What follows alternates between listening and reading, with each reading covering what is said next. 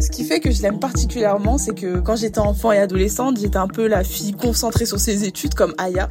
Je me reconnaissais vraiment en elle et en même temps, parfois, j'avais aussi des petits rêves de célébrité comme Bintou. Et en fait, j'ai vraiment créé un lien avec tous ces personnages. France Culture, le Book Club, Marie Richeux. Commence en 1978 avec de la pub et de la bière dans une Côte d'Ivoire célébrant sa boisson maltée nationale capable de vous faire dépasser un bus juste avec un vélo. Autre temps, autre mœurs. Et de temps et de mœurs, il est question tout au long de cette série de bandes dessinées Aya de Yopungo. On y suit Aya donc et une galaxie de personnages vivre leur vie diverses aux aspirations diverses. Adjoua, Bintou, Moussa, Mamadou composent un portrait de la société ivoirienne de l'époque. Huit tomes plus tard et plus de haut 800 000 lectrices emballées par la série, Aya revient pour un album où humour, vitalité côtoient des sujets graves. On évoque cette saga au succès phénoménal avec sa créatrice Marguerite Aboué. Vers 15h50, comme chaque mardi, nous avons rendez-vous avec Lou Quevauvillé, postée au carrefour des enjeux numériques et littéraires. Elle nous parle aujourd'hui des webtoons, véritable tournant numérique dans le monde de la BD. Et en fin d'émission, on cherche de la musique dans les livres et on la trouve grâce à vous. On est ensemble pour une heure. Bienvenue à toutes et à tous dans le Book Club. Bonjour Marguerite Aboué. Bonjour. Soyez vous aussi la bienvenue dans le Book Club de France Culture. Vous êtes euh, la créatrice de cette série Aya, très inspirée de vos propres souvenirs. Vous en signez le scénario, au dessin toujours c'est Clément Oubrerie pour ce huitième tome. Alors ici tout commence par un questionnaire de lecture. Voilà, on entend faire le portrait de nos invités d'abord en tant qu'ils sont euh, façonnés par leur lecture, par leur rencontre avec le verbe, par leur voilà rencontre avec le déchiffrage. En vous disant ça, je, je vois une scène près d'un arbre avec des enfants qui tracent des lettres euh, sur le sol. Euh, ça fait partie de la BD, mais c'est peut-être pas euh, votre vie. Vous, vous avez appris à lire où et quand? Alors, moi, j'ai appris à lire bah, Yopougon, dans ce quartier. Euh, D'abord à la maison, parce que j'ai la chance d'avoir un frère, un grand frère et une grande sœur qui faisaient leur, leur lecture aussi, leur devoir de l'école et j'étais à côté et je, je les écoutais euh, euh, lire euh, et je, je piquais aussi leur, leur livre de, de lecture. Donc les tous les sons hmm. l'alphabet tout ça j'ai vraiment appris grâce à à, à, à, à, mon frère et, et ma sœur. Et puis ensuite j'ai la suite ça s'est passé à l'école au jardin d'enfants. Et, et, je savais déjà lire c'est vrai quand je suis entrée euh, au CP.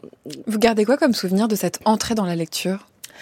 Euh, bon, Déjà, c'était euh, très difficile pour parce que je me moquais beaucoup de mon frère qui n'aimait pas ça, mon grand frère. Euh, qui d'ailleurs je, je, fais un petit coucou là. Euh, Nous aussi, euh, parce qu'il est assez présent quand même dans dans Bien sûr. et et enfin qui détestait ça et je, je faisais tout pour pour être meilleur que lui, tout ça pour juste l'embêter et et je garde, je garde des souvenirs plutôt euh, plutôt drôles et moqueurs euh, parce qu'au départ moi savoir lire c'était ça c'était euh, hmm.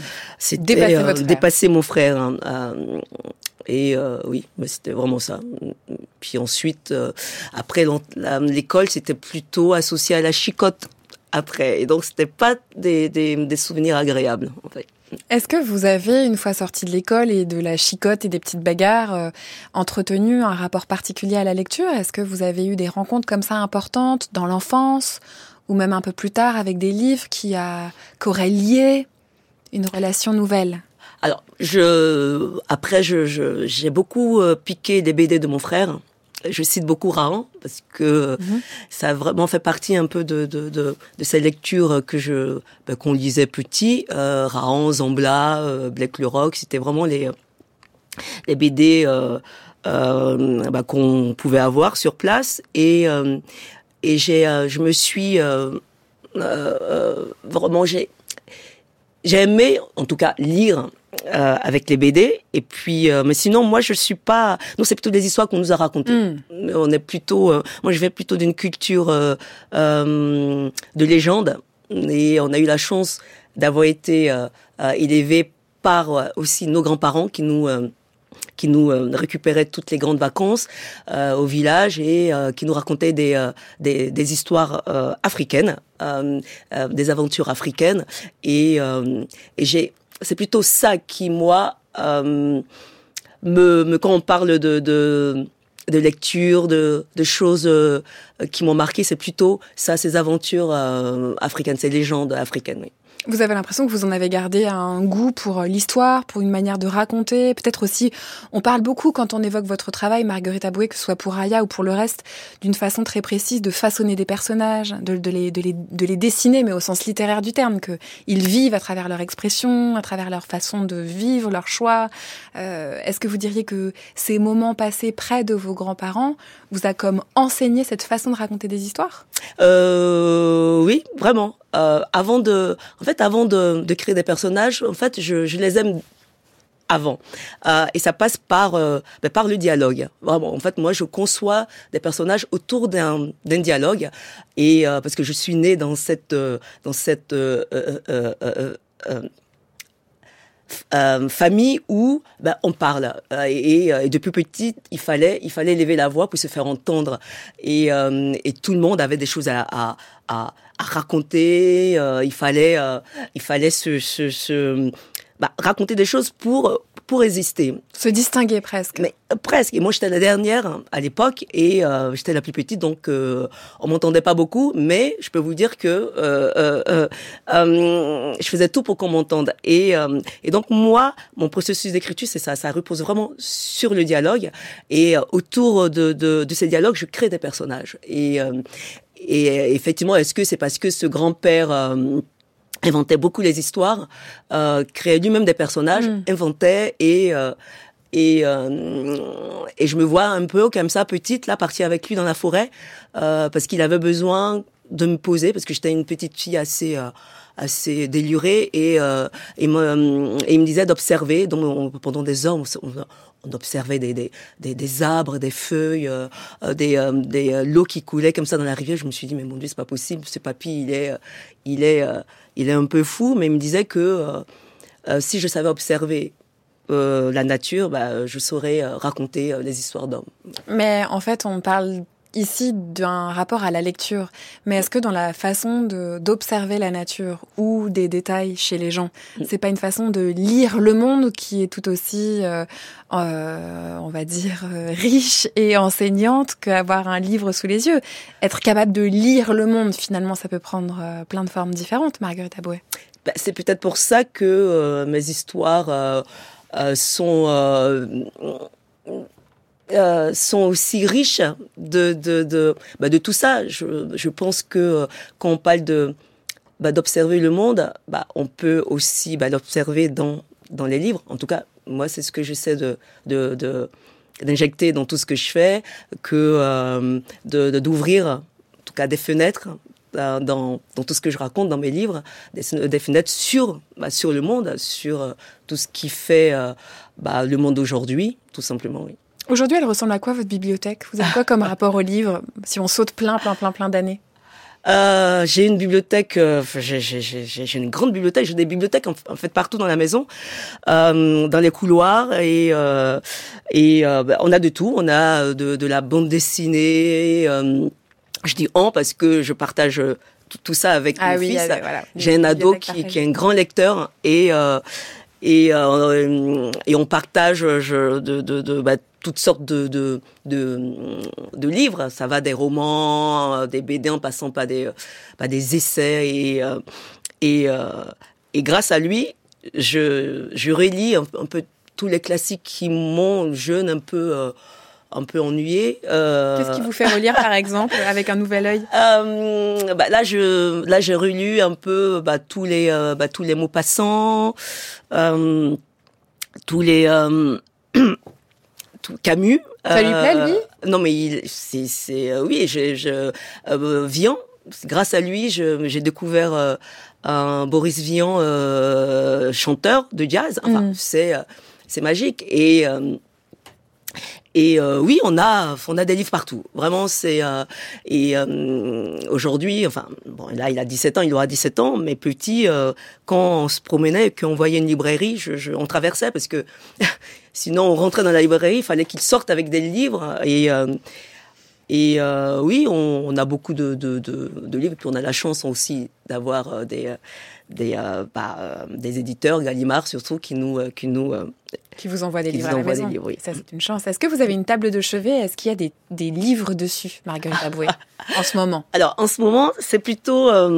je, je, je garde mes, mes neveux ça fait quelques jours là qu'ils sont avec moi et euh, et j'ai toutes les euh, les adaptations de, de, quelques romans en BD. Alors donc euh, j'ai euh, j'ai lu euh, les Malheurs de Sophie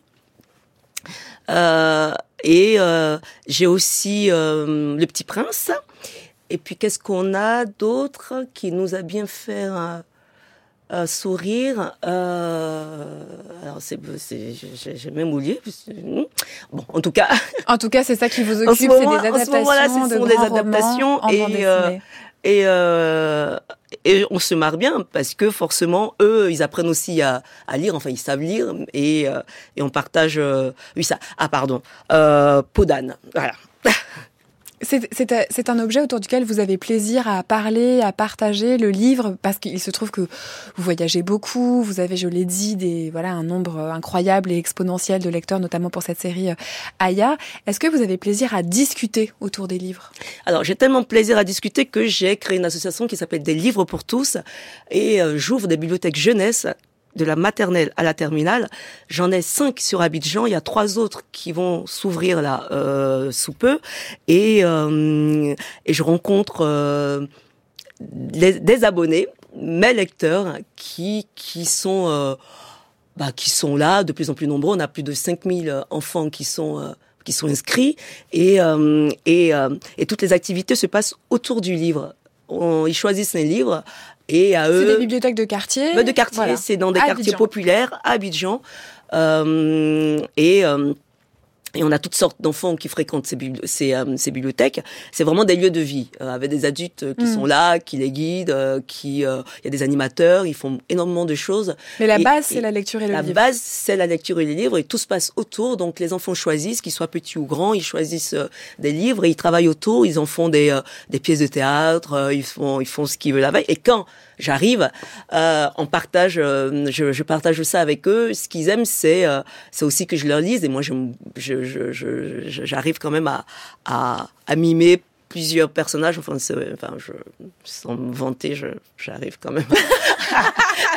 Nous, on s'est pas du tout lancé là-dedans. D'habitude, on fait des lectures. Moi, j'avoue, je me suis et, pas lancée. Et donc, ils aiment bien et, et, et ensemble, c'est vrai qu'on a des moments comme ça assez privilégiés. Et, et j'aime beaucoup ces moments. Oui. Bon, on répète le nom de l'association. Peut-être ça rendra curieux certains de nos auditeurs et auditrices. Ça s'appelle Des livres pour, pour tous, tous. Marguerite Apoué. On va aller euh, vers le huitième tome de cette grande saga Aya de Gon. Juste après ce disque qui nous transporte bah, en Côte d'Ivoire en 1979 avec un artiste qui s'appelle Jimmy Hyacinthe et son titre qui s'appelle mafelele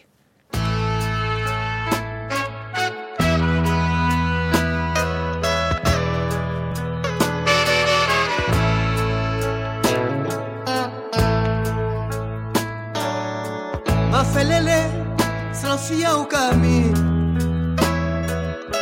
Mão lá, lê, lê, lê, lê, franchia o caminho. Oh.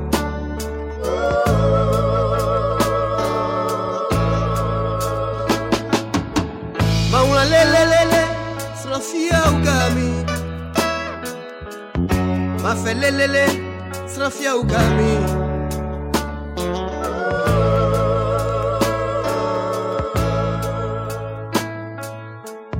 mande bamafelele manyamiswake maha minyakesra minyamiso afelelele afelele manyamisikaso maha minyakesra misimisu siaomenganu sialemasika nyamiekri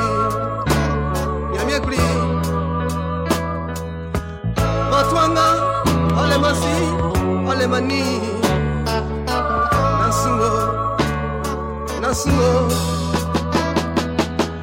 rewle rewle rewle me fame yo likenga benga nunga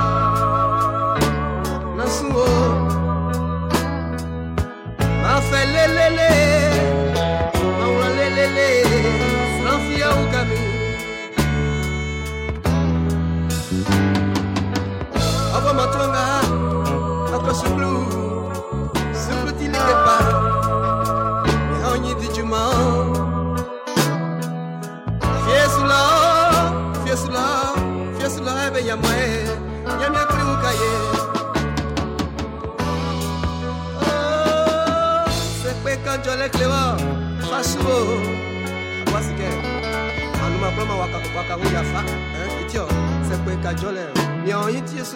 Eh? France Culture, le Book Club, Marie Richeux.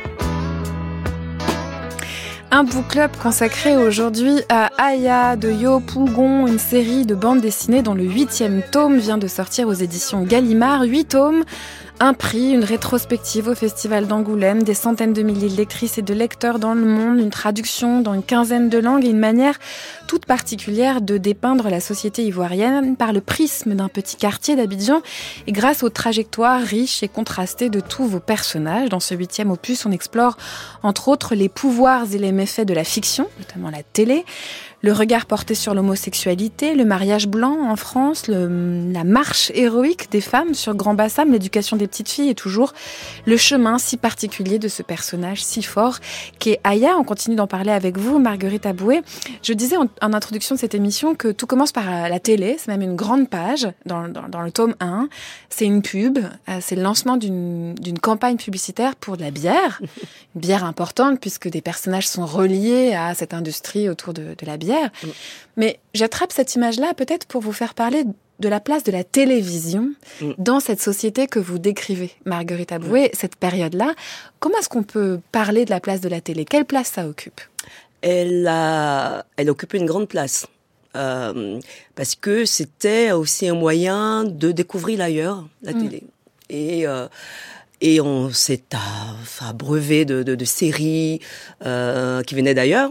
Euh, même si aujourd'hui les Africains se réapproprient leurs écrans, mais euh, au tout début de la, de la télé, on, on, avait, on avait des émissions, des, des, films, des séries qui, qui, qui venaient d'ailleurs.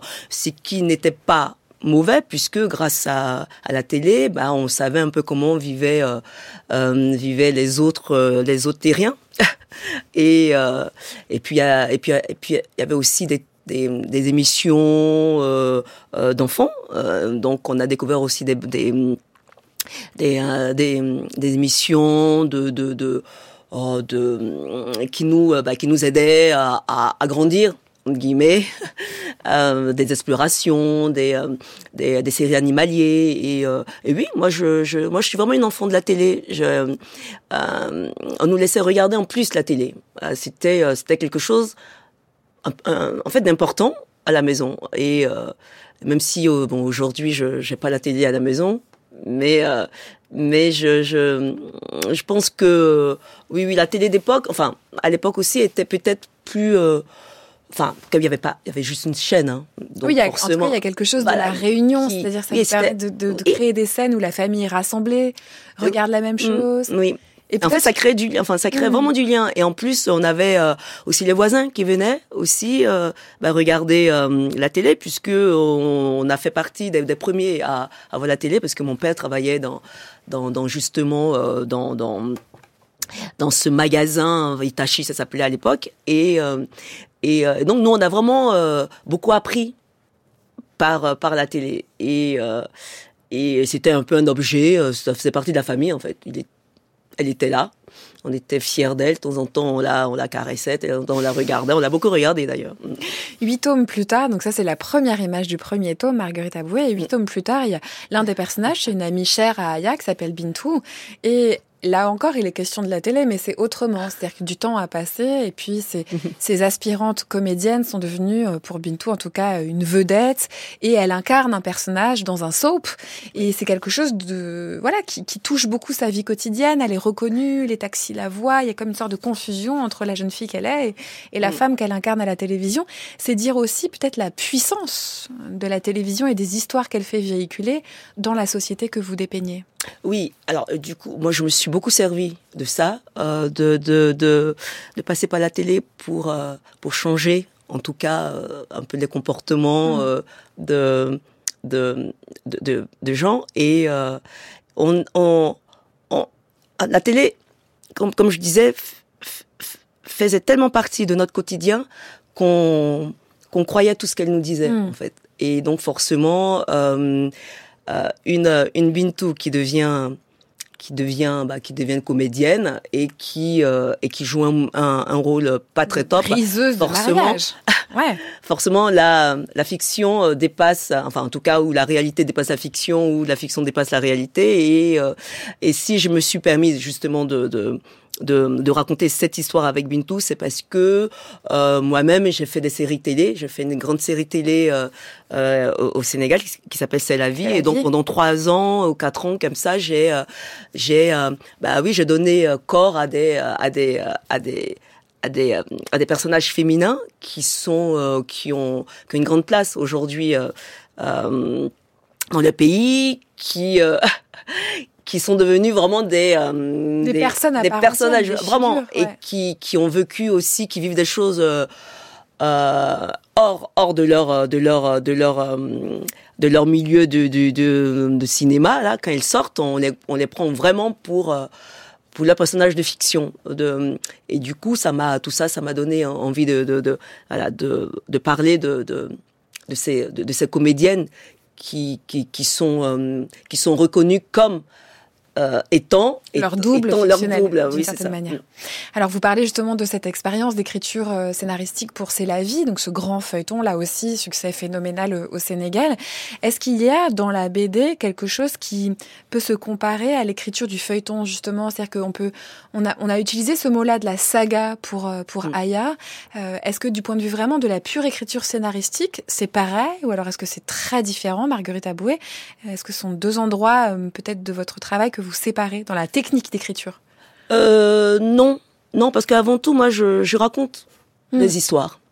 Et peu m'importe un peu le format, parce que je travaille toujours de la même manière. C'est-à-dire Moi, j'ai un carnet. J'ai un, j'ai un carnet où je, je fais un découpage, en fait. Quand j'écris, je, je fais un storyboard.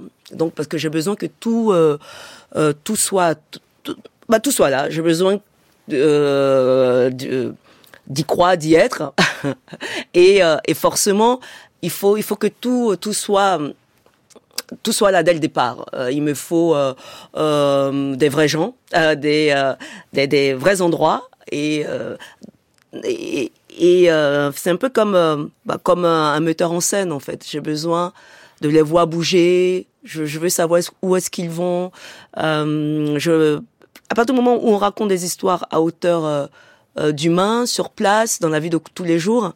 Il faut, il faut que moi-même je, je, je sois dans cette. Euh, il, il, faut que je fasse partie intégrante, intégrante de, de ces histoires. Et donc c'est le même la même technique qu'il s'agisse de la télé ou de la bande voilà. dessinée. Pour moi c'est la même voilà, c'est la même technique. Sauf qu'après c'est un, double boulot mm. pour moi. Alors en, en BD ça va puisque mon storyboard bah je je je, je, je les donne à, à Clément à Clément ou Mathieu Sapin ou Donatien euh, Marie pour le commissaire Kwame. Et, euh, et à eux de faire euh, de faire leur deuxième découpage de de s'immiscer dans mes histoires. Et puis mais par contre pour les séries non, je suis obligée après ce travail de, de, de, de storyboard, je dois après tout taper. Parce que j'ai des scénaristes avec qui je travaille et euh, et à eux de, de, de, de aussi de s'imprégner aussi de, de, me raconter quelque chose pas, euh, en fonction de... À partir de ce que vous avez presque semé. Mm. Le Book Club de France Culture Marguerite Aboué, c'est une grande communauté de lecteurs, de lectrices, d'auditeurs et d'auditrices. On a la chance d'avoir une question de Capucine aujourd'hui. C'est une fidèle lectrice de votre série Aya et elle vous adresse euh, à la fois impression de lecture et questions.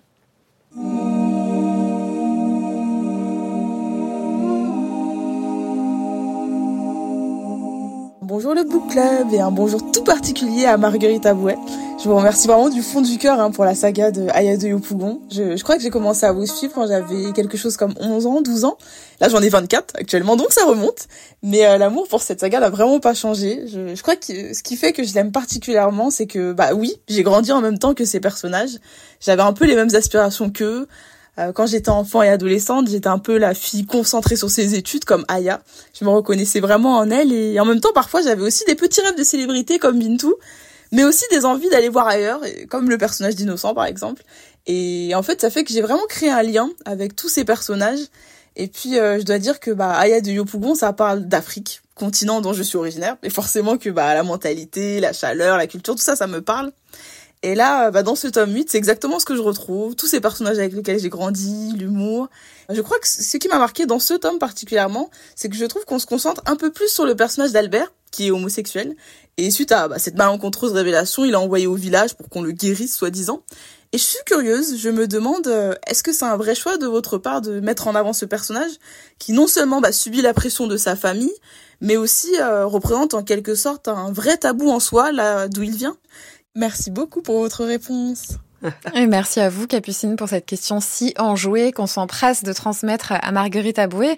Peut-être déjà une première euh, réaction à la fidélité de ces lectrices et lecteurs qui vous disent j'ai grandi avec ah Aya. Mm. C'est quand même incroyable de d'avoir, euh, je sais pas, créé une série qui puisse accompagner les gens comme ça dans le temps. Oui, je, je à chaque fois quand je, j'entends euh, j'entends tous ces bah, tous ces retours, bah, je, je suis ça me ça me touche, ça me touche et et, euh, et, là, en ce moment, on fait des dédicaces et euh, il y a des, des, parents qui viennent avec leurs enfants, qui euh, et c'est quelque chose qui vivent en famille. Et j'ai comme l'impression, effectivement, euh, de, de, quand je parlais de quand on parlait de télé, de mm. quelque chose qui et, et, je suis et à chaque fois, ça me oui, oui ça me meut voilà, énormément et et et je leur demande j'aime bien leur demander, mais qu'est-ce qui vous, mm. vous, plaît dans ces histoires euh, qui se passent au fin fond de l'Afrique et, euh, et que je sois un peu, euh, que ce soit en France ou ailleurs. Hein, bien sûr, et, et, on me dit, c'est l'universalité en fait, le fait que bah, les histoires leur parlent. Ces histoires auraient aussi, aussi pu se passer euh, ici, comme euh, comme au Brésil, comme. Euh, parce qu'il est question de quoi? Il est question de trouver une place dans le monde. Il est question d'avoir ou pas des enfants. Il est question de vivre sa sexualité. De choisir, de choisir, de, de, choisir sa, sa son, son avenir. Enfin, de faire des choix. Et, et ça, on est tous des humains et de, de, prendre la, la, bonne décision pour sa vie, pour mm. ses enfants, pour. et oui, je pense que c'est, ce sont ces bah juste parce que c'est euh, c'est la vie en fait comme elle va tout simplement. Et je pense que c'est ce qui euh, bah, qui, qui attache enfin en tout cas tous ses lecteurs et lectrices. Mais Capucine, elle dit quand même, mm. c'est des histoires qui se passent à Abidjan, en Côte d'Ivoire, c'est un continent dont je suis originaire, j'y retrouve quelque chose. On a l'impression que dans la, la manière dont elle s'est aussi attachée à cette série, c'est que ça lui parle. Alors j'ai l'impression qu'elle a plutôt qu'elle est plutôt née en France et grandie en France, mais ça lui parle de quelque chose qui serait éventuellement, je sais pas, sa famille, ses origines. C'est intéressant aussi de voir euh, l'endroit où ça peut se déposer en France, avec l'histoire toute particulière que la France entretient avec le continent africain. Oui, bah surtout qu'il y a pas en fait des euh, des histoires que ce soit euh, des, des, romans ou des BD ou même euh, des des séries télé. Il n'y a pas d'histoire comme ça qui ça arrive petit à petit mais, oui mais non mais ça arrive. Mais en même temps ça fait 20 ans aujourd'hui Aya. Et c'était un peu un ovni quand on est quand on a commencé. Et il y en a pas. Et donc forcément il y a beaucoup de, de, de, de de jeunes euh, issus de, de l'immigration qui, euh, qui qui ne se retrouvaient peut-être pas dans, dans, dans tout ce euh, ce microcosme de, de, de c'est vrai enfin de, de, la bande dessinée de, la bande dessinée il y en avait pas. Et donc là je pense que il y a vraiment un une identification vraiment. Et même ce qui est ce qui est drôle c'est effectivement ces enfants qui ne sont même pas nés là-bas qui, euh, qui grâce à Aya, mais retrouvent euh,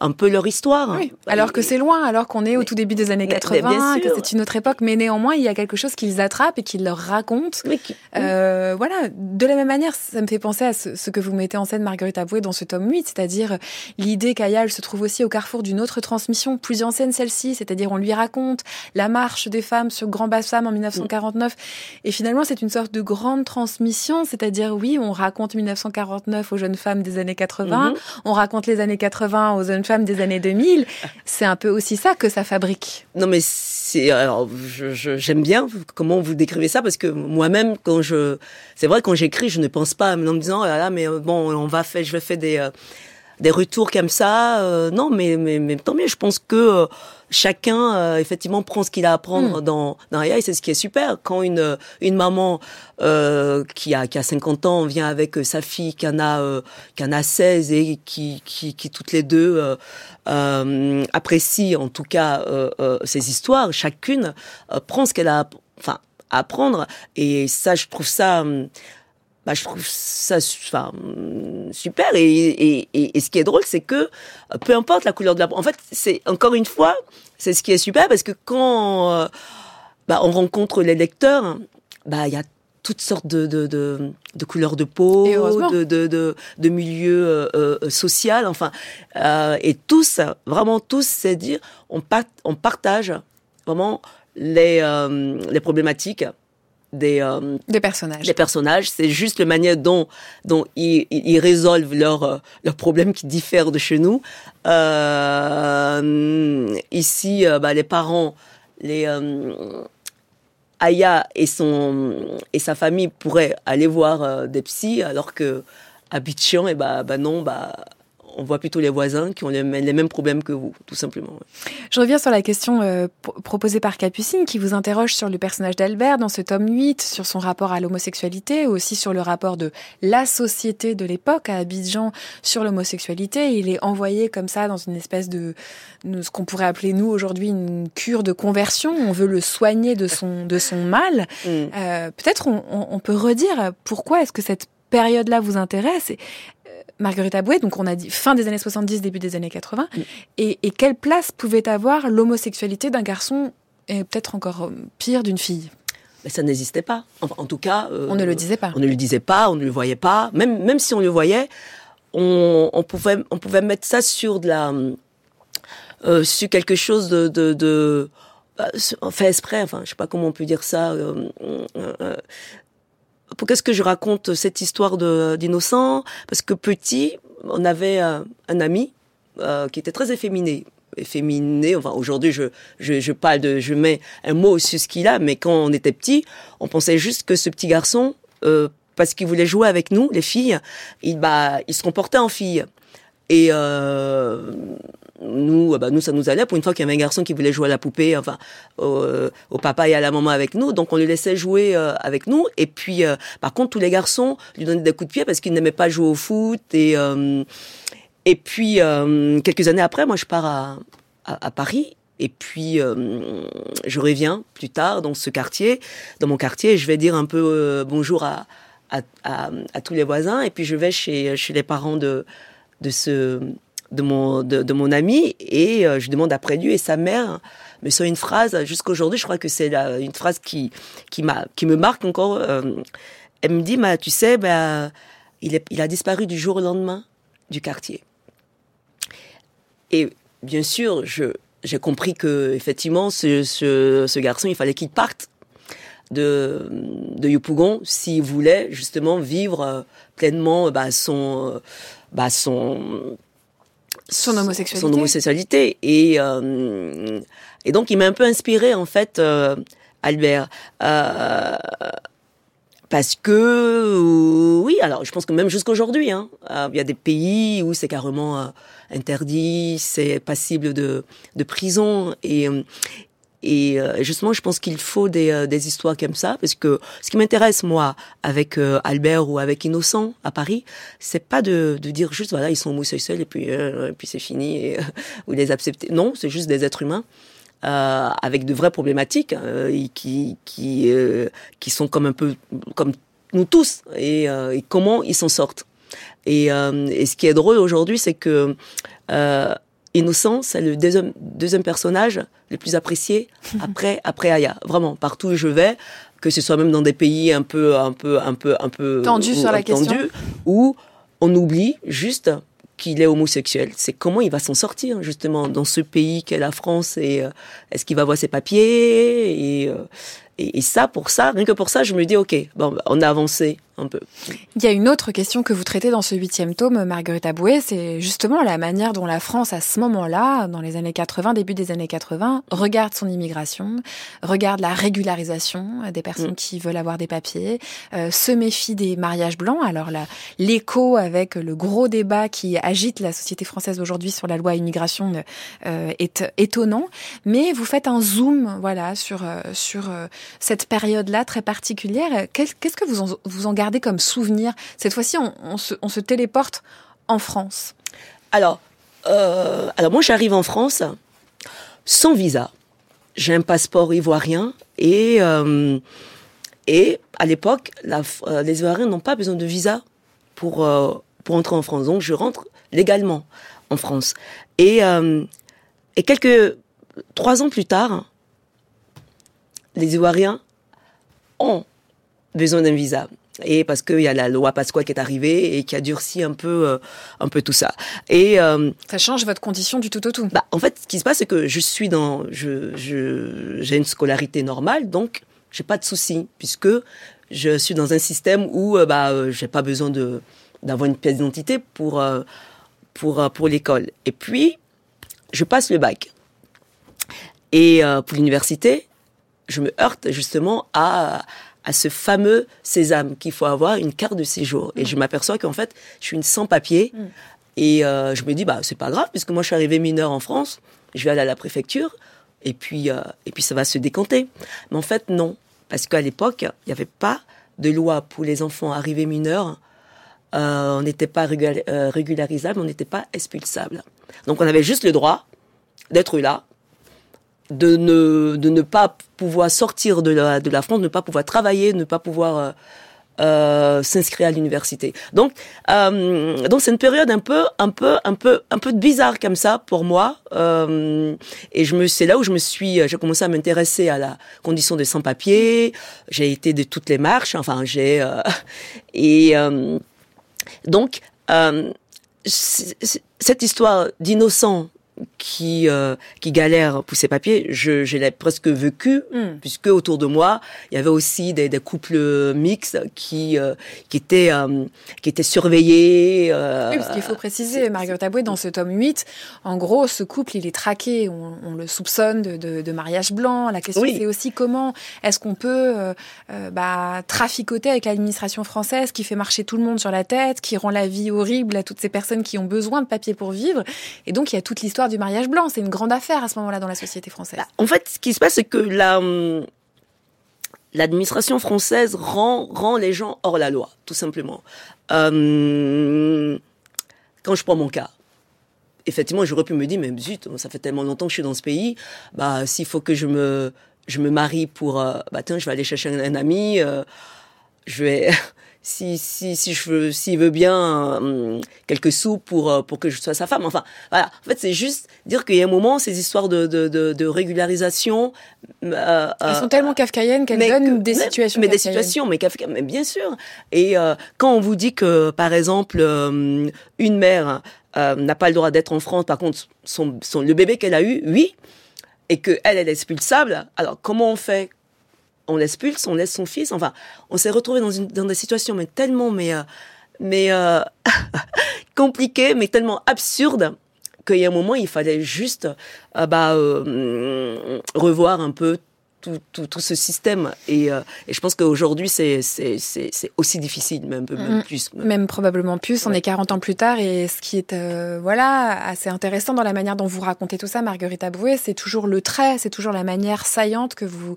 avec laquelle vous dessinez les situations en choisissant d'en rire, c'est-à-dire en choisissant de regarder ça euh, peut-être justement du côté de, de l'absurdité sans, sans en perdre la gravité. Et bien 40 ans plus tard, vous avez aussi des centaines de milliers euh, de personnes qui vous lisent euh, et, voilà, qui ont fait un, succès énorme de votre travail. Je voudrais qu'on écoute une femme que vous citez beaucoup comme étant une, inspiration, c'est Marjane Satrapi. Elle parle de son rapport au succès. Elle parle du rapport, euh, voilà, que son travail entretient avec le succès. Je peux pas vous dire comment je fais pour faire un truc qui marche. Sauf que je sais comment ça marche. Le truc, c'est que, vous savez, je fais un premier livre, j'ai du succès. Deuxième, troisième. Chaque fois que je fais un livre, j'ai des prix, j'ai des succès, j'ai du prix, j'ai du succès. À un moment donné, ça m'intéresse plus, en fait. Parce qu'il n'y a pas de difficulté et j'ai besoin de progresser et j'ai besoin qu'on me dise non et j'ai besoin de me dire, mon Dieu, qu'est-ce que je dois faire? Donc, il y a deux écoles. Vous savez, il y a des gens qui ont cette capacité de concentration, ils ont quelque chose, ils se concentrent et ils arrivent à mener cette chose-là à l'excellence au mieux, au top de ce qui est possible de faire. C'est une façon de faire. Moi, je suis impatiente et je suis trop obsédée avec ma propre mort pour vouloir me perfectionner dans un truc. Je me dis, avant que je meure, il faut que j'ai essayé ça. Et puis, il faut que j'ai essayé ça. Ah, mon Dieu, j'ai pas essayé ça. En fait, j'ai besoin d'avoir très peur pour me dire je ne sais pas le faire. Et c'est en fait l'apprentissage de ce que je ne sais pas faire jusqu'au moment où je sais le faire c'est ce chemin là qui est très intéressant. Le but ne m'intéresse pas vraiment. Ne m'a jamais trop intéressé en fait Bon voilà, la, la, la, grande autrice et illustratrice Marjane Satrapi dans les entretiens à voix nue diffusés en 2020 sur France Culture, Marguerite Aboué, l'idée que c'est le chemin euh, qui l'intéresse, que c'est le chemin qui la remet en jeu, que c'est la prise de risque qui l'intéresse. Alors peut-être que c'est facile de dire ça. En effet, quand on rencontre le succès, on peut se dire c'est pas le succès qui m'intéresse, c'est le chemin. Néanmoins, est-ce que c'est une idée qui vous parle? Alors, moi, je sais que ce sont ce sont les autres qui me donnent, en tout cas, envie de de continuer. Et, euh, et dans tout ce que je fais, euh, j'aime bien euh, partager. Faire quelque chose seul ne m'intéresse pas. C'est peut-être pour ça que quand je j'accepte de faire des, des séries en Afrique, c'est parce que je me dis bah on va, je vais partager ce que je sais et euh, je vais former. Euh, et c'est ce qu'on a fait hein, pendant des années. Ça fait des années que je forme des, des jeunes scénaristes, des chefs-op, des, euh, des scripts, des, des, des, des scénaristes euh, et, et, et donc c'est Surtout le continent africain ou singulièrement en Côte d'Ivoire? Non, non, non, sur, sur, surtout le, le, enfin, le continent. Et, euh, et c'est ça qui m'intéresse, c'est de pouvoir, justement, avec ce succès, me dire, en faire bah, un outil. en faire, bah, en faire quelque chose de, de, de, de c'est un peu un combat pour moi. La formation aujourd'hui, il faut, il faut, il faut former cette cette jeunesse africaine euh, qui, euh, bah, qui en a besoin, qui en manque d'ailleurs, et, euh, et c'est ce qui m'intéresse. Donc, en fait, c'est pas juste euh, parce que le succès même, enfin, c'est bien aussi d'avoir du succès, c'est bien d'avoir des prix parce que ça prouve que bah, on est reconnu par ses pairs et euh, et, euh, et, et tous ces prix nous aident à à continuer. Mais mais euh, moi c'est grâce à ces prix, c'est grâce à ce succès que j'ai pu ouvrir des bibliothèques, que je peux avoir des, des, des, des livres, des, des, maisons d'édition ici qui, euh, qui, euh, avec qui on est des partenaires et qui nous laissent choisir dans leur, en fait, leur catalogue. Donc, c'est, si mon succès, en tout cas, m'aide à obtenir des choses, des, des, des choses qui peuvent encore rendre euh, voilà, euh, la vie euh, plus, euh, plus, euh, plus, plus, plus juste à, à d'autres, à des, euh, à des, à des, à des enfants, oui, mais mais je, oui, moi je prends. Moi j'aime bien, j'aime bien qu'on qu'on qu'on me donne des, des prix comme, bah ça. Marjane Satrapi, elle disait, je peux pas vous expliquer pourquoi ça marche. Oui, bon, c'est vrai. Est-ce que vous, vous, vous avez été surprise par le succès de cette, de cette grande série Aya? Mais bien sûr que oui, que je même aujourd'hui, hein, quand je je me retrouve encore dans des dans des pays euh, où les gens me, me, me parlent dans, dans dans une langue une autre langue en me disant que bah, que c'est super et qui se ils s'identifient, et bah je, je me dis mais bon Dieu, mais Bah, attendez, par les traductions, justement, c'est marrant que vous évoquiez là, une langue que vous ne comprenez pas, j'imagine, puisque vous êtes traduit dans une quinzaine de langues, dit-on, Marguerite Mm. Aboué, mais à la fin de, de vos livres, souvent, il y a ce, ce grand lexique, quoi, où vous revenez sur le vocabulaire de, de l'argot ivoirien. Comment ça se passe quand vous devez être traduite en, en espagnol, en italien, que sais-je, en japonais? Comment comment c'est traduit? Bah, je ne sais pas. je, je, je ne sais pas. Bah, euh, bon, l'anglais, euh, oui, puisque on, euh, on en parle un peu quand même, mais euh, en allemand, enfin, je, je, je... Les petits mots qui concluent des phrases, une Alors, façon vraiment. Il y a le, le, le j'ai eu le traducteur italien, c'est le seul vraiment qui m'a qui m'a appelé en me disant mais euh, Comment je vais faire je dois traduire comment je fais avec les des, les Ouais. quais, les. Je lui dit mais vous ne faites rien avec. Vous les laissez. Vous les laissez Ouais. tout simplement. Et en plus l'italien, c'est un peu comme euh, un peu notre. euh, je vais pas dire notre, euh, oui, un peu le langage un peu de chez nous parce que on parle, il rajoute des, euh, il faut, il faut toujours euh, sublimer tout ce qu'on dit. En fait, à la fin, on a toujours besoin de, de rajouter des choses euh, pour euh, pour marquer. formes de euh, ponctuation à la fin des phrases, etc. Pour marquer, pour euh, dire que ce qu'on dit est, euh, est vraiment vrai, Mm. ou même si c'est faux. Enfin, et, euh, et j'ai comme l'impression que l'italien aussi c'est pareil. On met des ah, ok et et là quand je lui ai dit mais vous les laissez, c'est comme euh, du coup ça l'a ça l'a un peu euh, désinhibé. Il était assez Donc content. il a laissé les des. Il a laissé les dés et les quais, tout simplement. À la fin mais des phrases. c'est- je ne sais pas comment euh, comment ils font les autres. Enfin, je. Mais bon, apparemment, parce que les gens me disent que le plus important, c'est qu'ils comprennent, en fait. Oui, d'autant que vous disiez au tout début de l'émission que tous vos personnages commencent par leur rapport au dialogue, à la parole, Oui. à l'injonction. Euh, on va parler adaptation après avoir parlé euh, traduction. Il s'est un jour passé ce- cette magie que vos personnages se sont mis à bouger comme ça sur grand écran. On va écouter un extrait du film d'animation.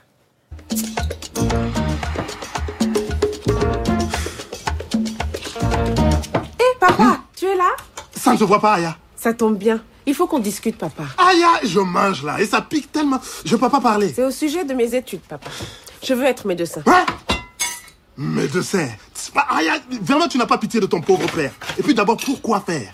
Mais soigner les gens, papa. Ce serait très bien si tu allais déjà jusqu'au bac, hein? Et si après le bac, je veux continuer? Aïe, aïe, aïe, tu me fatigues. Pourquoi tu es toujours en train de me désobéir? Les longues études coûtent cher et en plus elles sont faites pour les hommes. Tu trouveras un mari qui s'occupera de toi. Papa D'ailleurs, on est invité chez mon patron, je veux que tu vois son fils. Un beau gentil garçon avec qui il va falloir te lier d'amitié. Pendant que je priais tous les dieux de notre planète pour qu'ils me donnent un nouveau père, Bintou s'éclatait dans sa matière favorite, le secouage de Yeah, oh. ya kabaka ina tuna mama.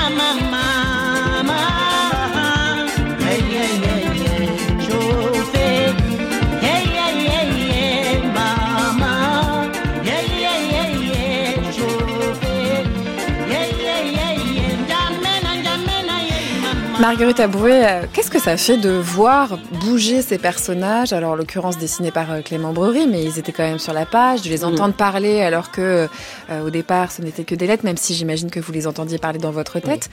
Qu'est-ce que ça vous a, je sais pas, apporté comme nouvelle émotion?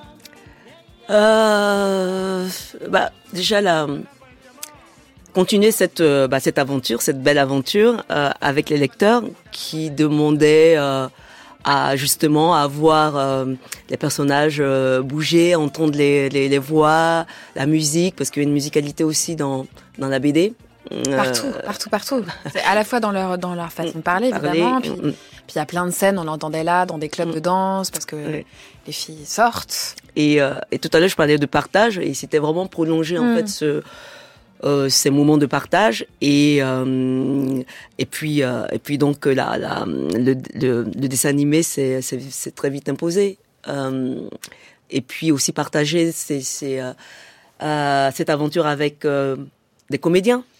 Les comédiens, ça c'était magique pour moi parce que ce sont tous des comédiens que je que j'appréciais. Je savais même pas qu'un jour j'allais j'allais les rencontrer, hein, Aïssa Maïga, tout ça. Je... Et euh, et puis surtout cette fierté de voir en plein bah en plein en pleine France sur les écrans de télé euh, un générique où il y avait que des noms de comédiens africains.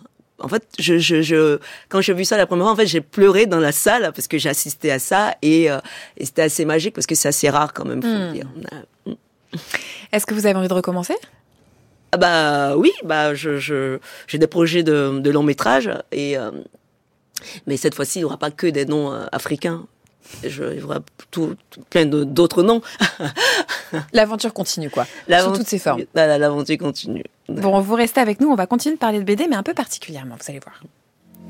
France Culture, le Book Club, Marie Richeux. On on continue de parler de BD, mais on va aller voir du côté numérique. Tous les mardis à cette heure-ci, on a rendez-vous avec Lou Quevovillier qui se poste au carrefour des enjeux numériques et des enjeux littéraires. Bonjour Lou. Bonjour Marie. Et la bande dessinée n'échappe pas à cette révolution numérique. Et non, effectivement. Et aujourd'hui, je vous parle d'un des phénomènes les plus impressionnants liés à ce tournant dans le monde de la BD, c'est celui des webtoons. Alors, à l'origine, les webtoons sont des manhwa publiés en ligne. Les manhwa sont à la Corée du Sud ce que sont les mangas au Japon, les comics aux États-Unis ou bien sûr euh, la bande dessinée en France.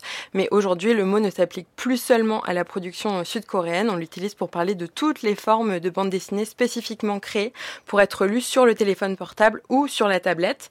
On lit en scrollant, donc en faisant des mouvements de pouce du bas vers le haut de l'écran de son appareil et on les trouve sur des applications qui sont comme euh, des catalogues qui référencent toutes les BD disponibles à la lecture. Il y en a plein. La plus connue des applications, c'est Naver, mais il y a aussi euh, Ou Picoma, par exemple. Et d'après les chiffres, on s'aperçoit que les webtoons sont surtout appréciés par des lecteurs et des lectrices de moins de 30 ans. Bon, on imagine tout de suite que le format numérique permet des choses que le format traditionnel papier, même s'il est magnifique et exponentiel, ne permet pas. Lesquels, nous et oui, tout à fait. Les auteurs et les autrices de Webtoon euh, jouissent d'une liberté formelle qui est bien différente euh, de celle des auteurs et des autrices qui travaillent en publication papier. Ils ont la possibilité euh, d'ajouter des effets sonores comme des bruitages ou de la musique par exemple, mais ils peuvent également modifier volontairement le mmh. rythme de lecture en jouant avec des ralentis ou des accélérations. Et puis contrairement à l'utilisation des pages comme moyen de séquencer une histoire, de créer du rythme, ici les auteurs et les autrices travaillent plutôt sur une idée de page interminable qu'on a l'impression de dérouler à l'infini. Mais la plus grande particularité des webtoons se nie surtout dans la manière qu'ils ont d'être publiés. C'est toujours chapitre par chapitre mm. et jamais directement en intégralité. Donc plus il y a du suspense, plus les lecteurs et les lectrices sont fans et suivent avec excitation les parutions des nouveaux chapitres euh, semaine après semaine. C'est un mode de diffusion qui fait d'ailleurs référence à une pratique très ancienne mm. et très française pour le coup, qui était celle au 19e siècle du roman feuilleton. C'était comme ça que certains romans paraissaient à l'époque. Avant d'être publiés dans leur intégralité, on retrouvait des extraits texte au compte-goutte dans les journaux chaque semaine. Bon alors, est-ce que c'est un contenu qui est complètement gratuit? Alors non, pas totalement. Le modèle économique du webtoon, c'est un modèle freemium. Ça veut dire que c'est un modèle qui mélange à la fois des fonctionnalités payantes et des fonctionnalités gratuites. Les fonctionnalités payantes permettent de rémunérer les artistes. Concrètement, ça veut dire qu'on peut lire des webtoons gratuitement sur les applications, mais que si on est impatient de découvrir la suite d'une histoire et qu'on veut lire sans attendre les prochains chapitres apparaître, on peut les acheter grâce à des crypto-monnaies. C'est vraiment le futur, cette histoire. Pour vous donner une idée, un chapitre de webtoon, c'est autour de 50 centimes et le chapitre, on le lit en quelques micro-minutes, donc il y a un certain business. Ah oui, bah tu m'étonnes. Et si on a que des euros dans sa poche, on peut pas du tout lire. C'est crypto-monnaie ou rien euh, pour l'instant. Pour l'instant. Pour l'instant. Le monde de l'édition semble prendre très très au sérieux, j'imagine bien, oui. Euh, cette nouvelle pratique, est-ce que vous nous en dites plus? Oui, euh, aujourd'hui, les webtoons sont même présentes dans des grands événements organisés par des professionnels. On en parle par exemple au Festival d'Angoulême ou à la Japan Expo. Et on commence d'ailleurs à initier euh, les étudiants et les étudiantes d'école d'art au code graphique et à la scénarisation du webtoon. Et puis certes, ce nouveau phénomène crée une communauté d'auteurs et d'autrices qui trouvent là une nouvelle manière de travailler et d'être lus. Mais ce qui est intéressant à observer, c'est la manière dont ça crée aussi une communauté euh, d'adeptes, de lecteurs, de lectrices. Et ces adeptes agissent très concrètement pour le rayonnement des œuvres. D'abord parce que plus ils les lisent, plus elles sont bien référencées sur les applications, mais aussi parce qu'il leur arrive de traduire en plusieurs langues leur webtoon préféré pour qu'il soit lu par le plus de monde possible, de quoi aussi bien informer les éditeurs et les éditrices qui observent ça avec beaucoup d'attention et qui publient même parfois les webtoons les plus plébiscités dans des versions papier adaptées. Et la boucle est bouclée du coup. Vous pourrez observer ça en librairie par exemple. Et puis enfin, j'ajoute que les éditions Delcourt, l'une des plus grandes maisons d'édition françaises de bande dessinée, a même essayé d'ouvrir sa propre plateforme d'édition et de diffusion de webtoons. Ça s'appelait Veritoon, mais l'expérience s'est arrêtée cet été parce que la maison d'édition n'arrivait pas encore à rivaliser avec les applications coréennes qui dominent toujours le marché pour l'instant, mais affaire à suivre. Bah ouais, carrément. Marguerite Aboué, ça, vous intéresse ce qui peut se faire euh, en BD sur les formats téléphone C'est vrai qu'on imagine très bien comme ça des jeunes gens euh, en train de, de feuilletonner Aya. Vous regardez un peu de ce côté-là?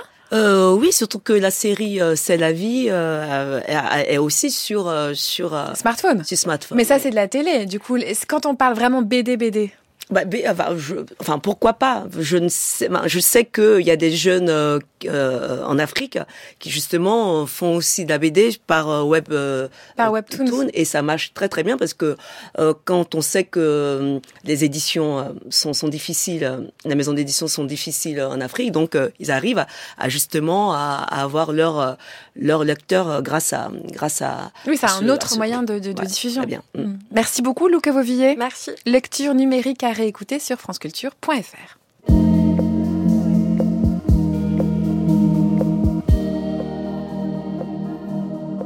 Alors, vous le disiez tout à l'heure, Marguerite Aboy, il y a plein de musicalité dans, cette grande série euh, Aya et dans votre travail de manière générale. Comment vous choisissez les musiques qui apparaissent dans vos livres?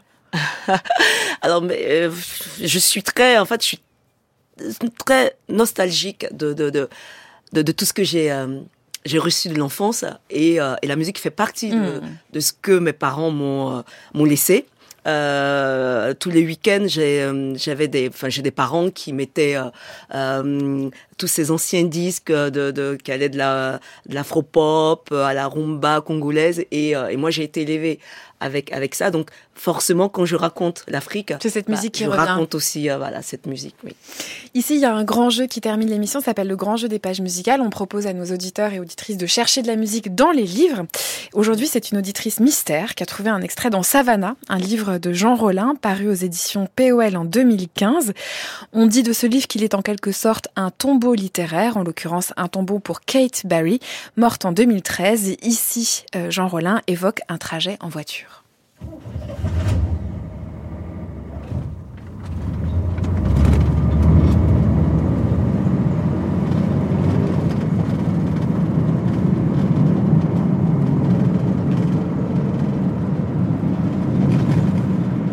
En quittant le Dublin Mall, dans la voiture de Willy, Kate filme à travers la vitre le côté gauche de la route, le long duquel défilent des bâtiments sans étage, abritant des commerces ou des services, des églises de dénominations diverses, des car des stations-service, des intervalles de verdure, des bungalows, des bâtiments officiels avec des frontons à colonnes, des villas de plus, de plus en plus cossues et espacées et précédées elles-mêmes de frontons à colonnes, au fur et à mesure que l'on s'éloigne du môle. Entre la 46e seconde de la deuxième minute et la 50e seconde de la cinquième minute de cette vidéo, qui dure dans sa totalité 20 minutes et 15 secondes, l'autoradio diffuse une chanson de Kim Wilde, Kids in America. Et Kate, elle me demande d'augmenter le volume. I love this song.